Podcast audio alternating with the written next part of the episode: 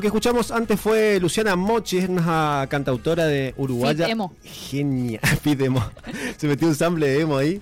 Eh, ahora ya estamos eh, en comunicación con Gonzalo Arroyo. Él es manager, productor y comunicador de música emergente mendocina. Buenas noches, Gonza, ¿cómo estás?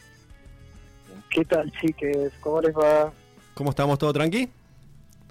Muy bien, muy bien. Acá con frío, con frío. Con frío. Acá Mariana, Gonzalo y Nico te saludamos. Te tiro un dato del frío porque tengo datos del frío. Ayer fue el día más frío del año. Nada. ¿En, en toda Argentina? Hoy, hoy, sí, sí, hoy nos, nos, levantamos con 5 grados bajo cero Mendoza. Uf. Vos sabés que lo, los fríos más crueles que pasé en mi vida, sin duda los pasé en Mendoza cuando me fui a verlo al indio en el 2010. Es increíble. Ah. Uf. Con, con agua, agua nieve. Agua nieve, no, era una locura eso. O sea. Qué hermoso el término agua nieve. Agua nieve. eh, ¿fuiste, ¿Fuiste a ese, a ese reci, Gonza? Eh, sí, sí, fue a los dos, fui a los dos. A ese que fue el primero Claro. eh, y después al otro que, que sí, sí. Qué De lo- San Martín, en el autódromo de San En Martín. el, en el Autódromo San Martín, aparte de un lugar abierto, eh, muchas fogatas, me acuerdo ese día, eh, una, una locura. Eh, igual Mendoza recibió genial, es un lugar que, que lo recibe muy bien al indio siempre, así que siempre mm, destaca eso, digamos, y del público. Eh, Sí, sí. Bueno, Gonza, ¿cómo, cómo estás? Este, mm, ¿Cómo hoy hablamos un poquito de eh, Mi Amigo Invencible? Repasábamos esta historia de la música mendocina, música que suena muchísimo acá en este, en este programa. Eh, me contabas que en el 2006 arrancaste a comunicar música emergente de Mendoza. ¿Cómo, cómo arranca tu camino por ahí? Eh, bueno, yo básicamente siempre fui un melómano, y hasta un músico frustrado. ¿Participabas de alguna banda? bueno, y sí, como, como, como todos, ¿viste? Cuando uno se engancha con la música, lo primero que, que piensa es estar sobre el escenario. Entonces, bueno, ya en el secundario, armé mi banda y demás, y bueno, y después yendo a ver muchos conciertos desde muy pibe, me di cuenta de que la música no solamente eran músicos, ¿viste? Uno veía sonidistas, stage, iluminadores, periodistas, y me di cuenta que mi lugar era abajo del escenario, no arriba. Así que comencé estudiando sociología, Ah, mirá. después me, me fui directamente a la comunicación. Así que bueno, tra- trabajé en su momento con Muchamer, que fue la primera página online aquí en Mendoza de, de comunicación de, de artistas.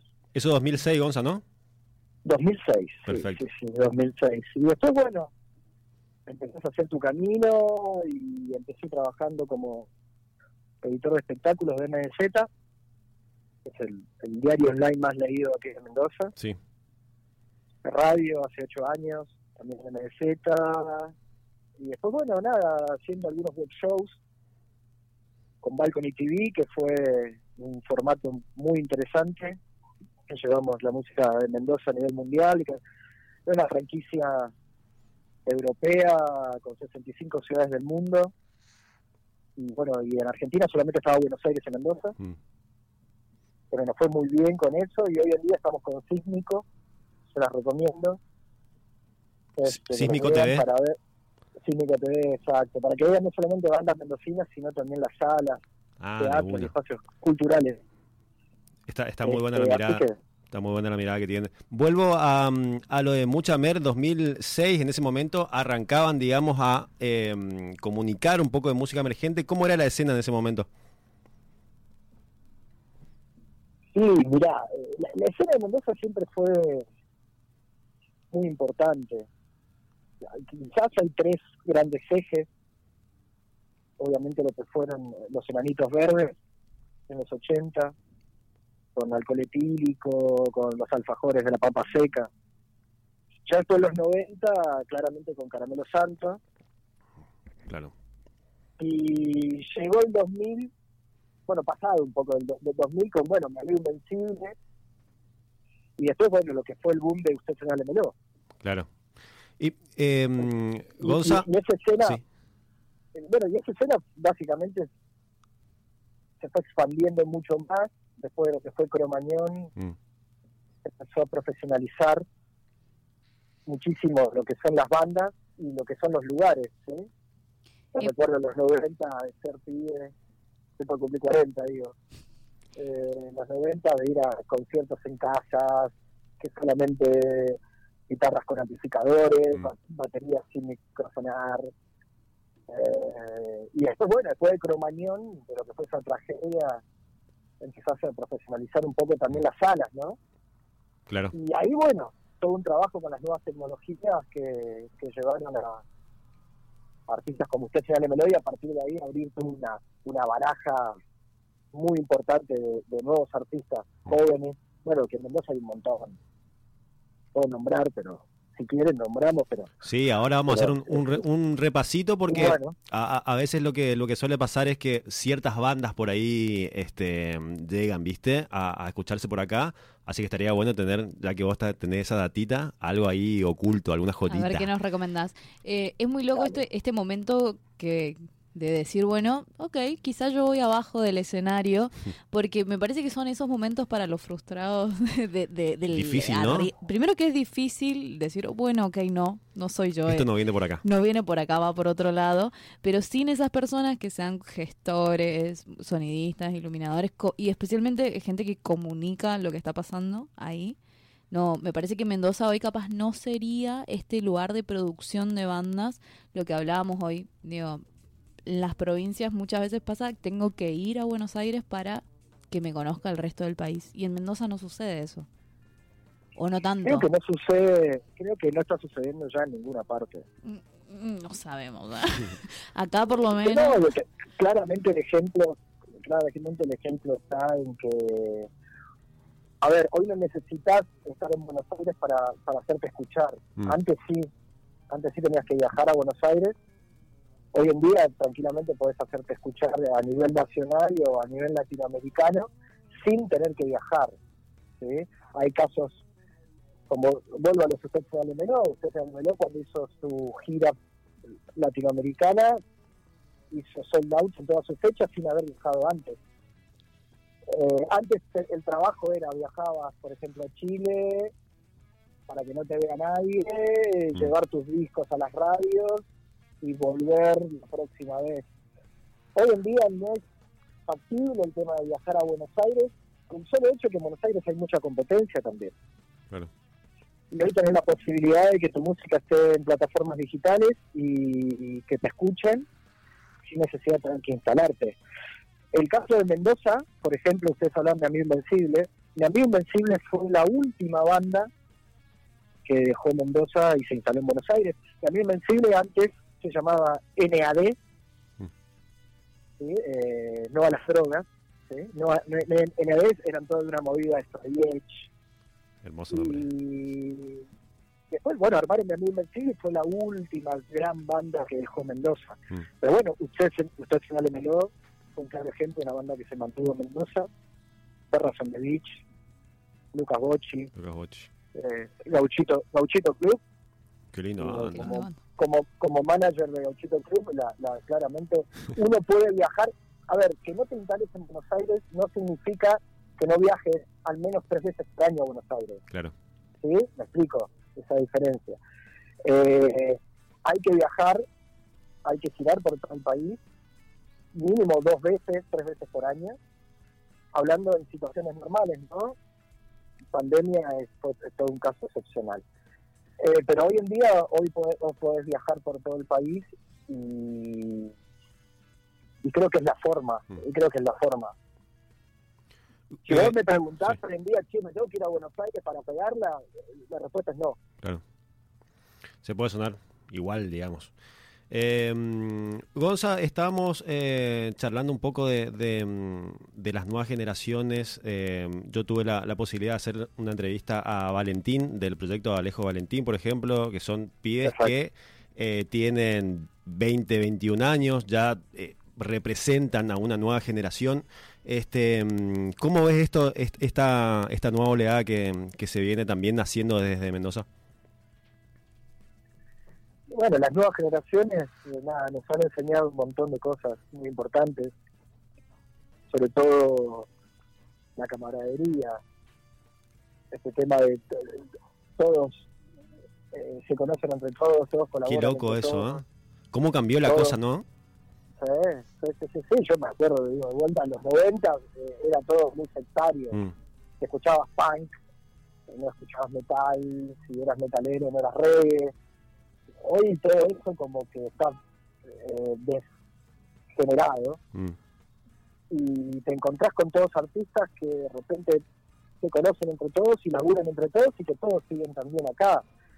Digo, bueno, Alejo Valentín, pibes muy jóvenes, bueno, los usted la terminan pegando con 20 años, 21 años, hoy en día tienen 23, digo, tampoco son muy grandes, Claro. pero bueno, el joven, el joven Breakfast, eh, el Brunito, ex bajista de, de Perras on the Beach, eh, muy interesante, Paduan, Catalina, este, pensando los Jules, Ojo Reactor, Estamos notando, de estamos notando, estamos notando acá. no, esa data está muy buena. Angie.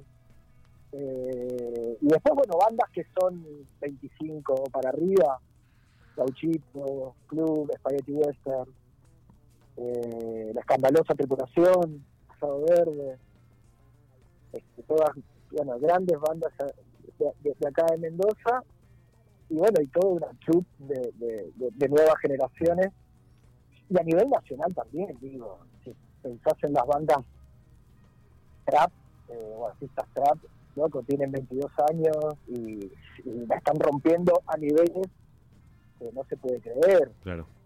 Es una locura. Desde Bizarrap, Duki, Woz, eh, pensale a esos pibes.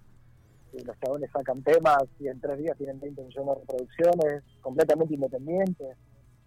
Eh, ah, ah, ah, ah, bueno, la industria de la música cambió por completo. Mm. No, Ah. no es la misma estrategia que antes. La forma de consumir música también. Se fue adaptando, digamos. Por eso.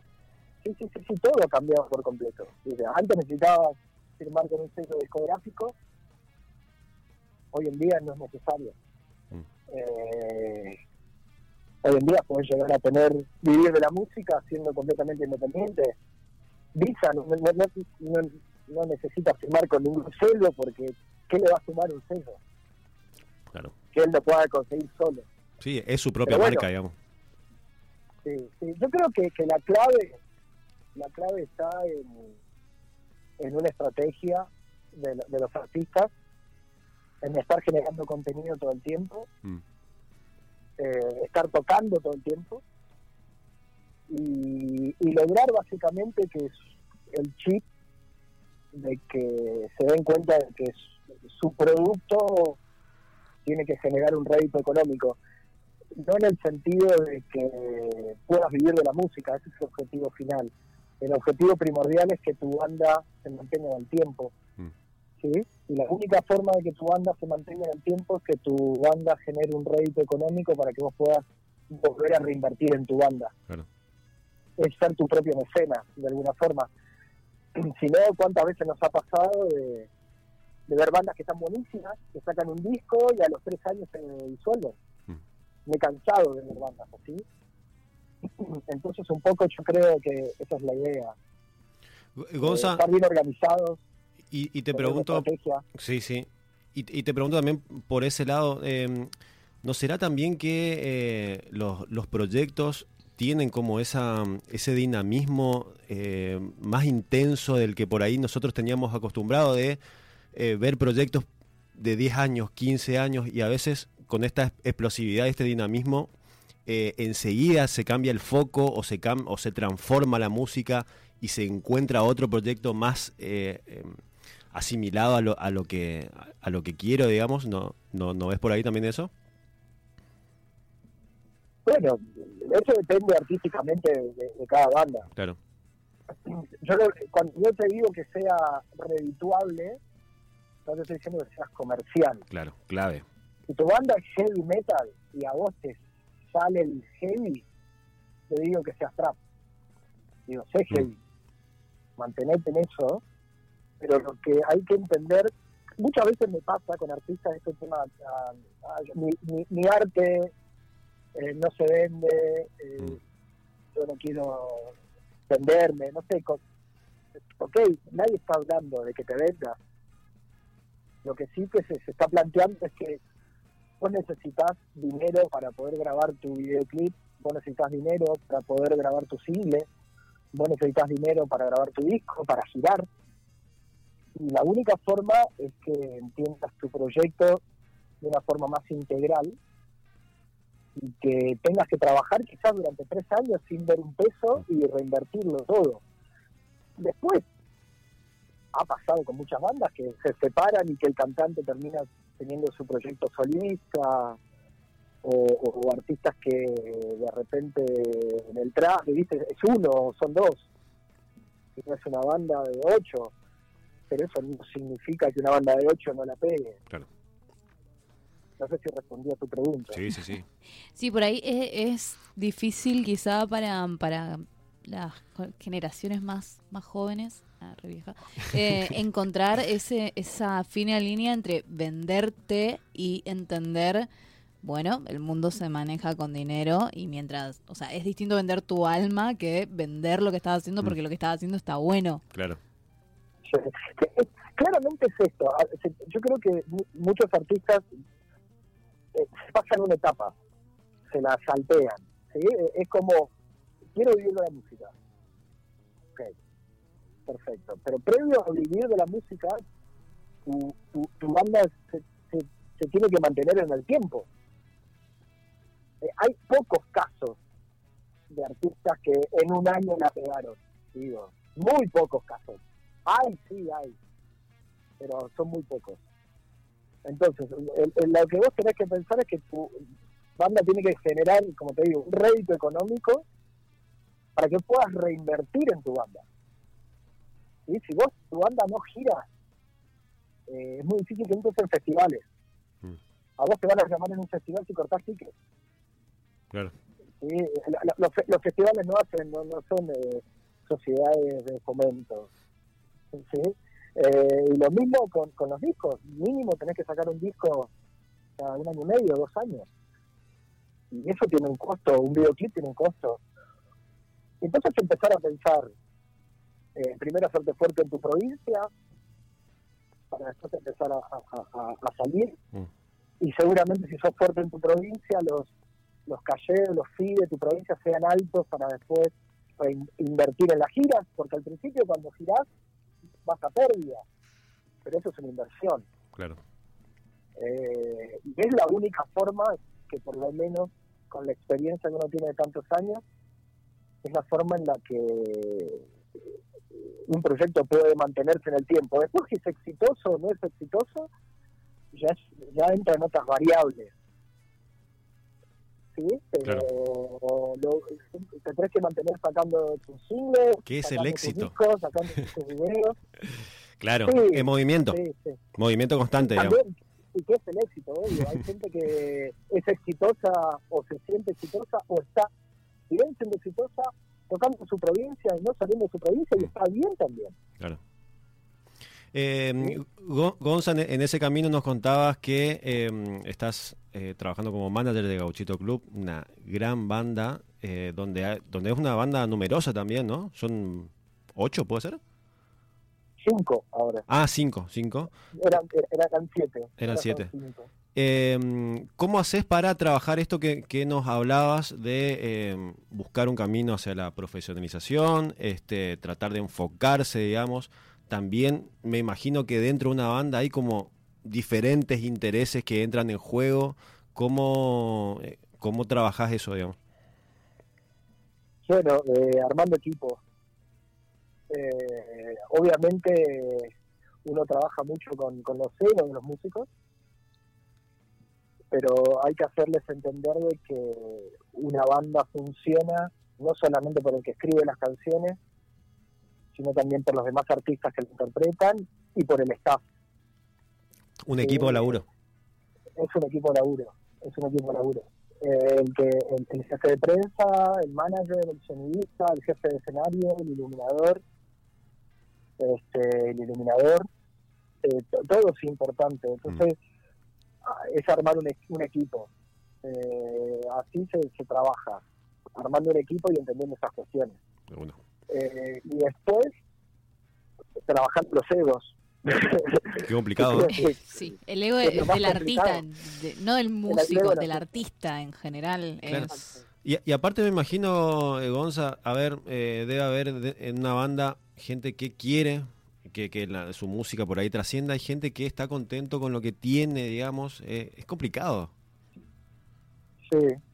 Pero es, con- es trabajar con estrategia. Mm, eh, estrategia a mediano, a corto, mediano y largo plazo.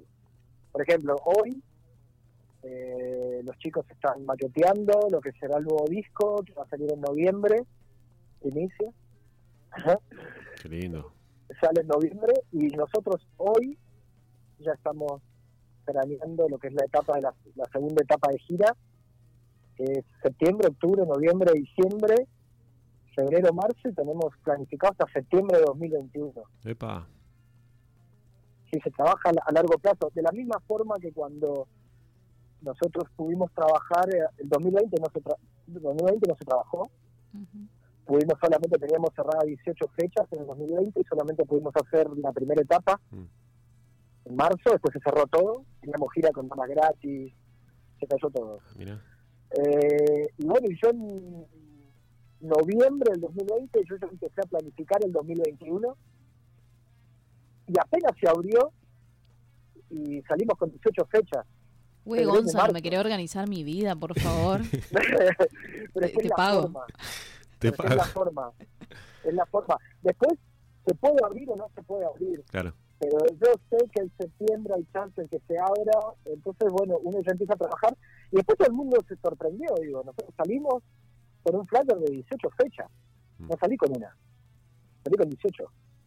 Entonces todas las bandas de Mendoza eh, sorprendían, así, wow. Y sí, bueno, pero venimos laburando de noviembre eh, esto, y vas laburando, este, porque no, bueno, no- yo pienso ya gauchito a nivel a nivel nacional, no tanto ya Mendoza, Mendoza son dos o tres fechas nada más, la mayoría está está a nivel nacional y bueno, y ya pensando en Chile, en Uruguay, ¿No hay una fechita por corriente Colombia. ahí? todavía no, corriente es Oh. complicado.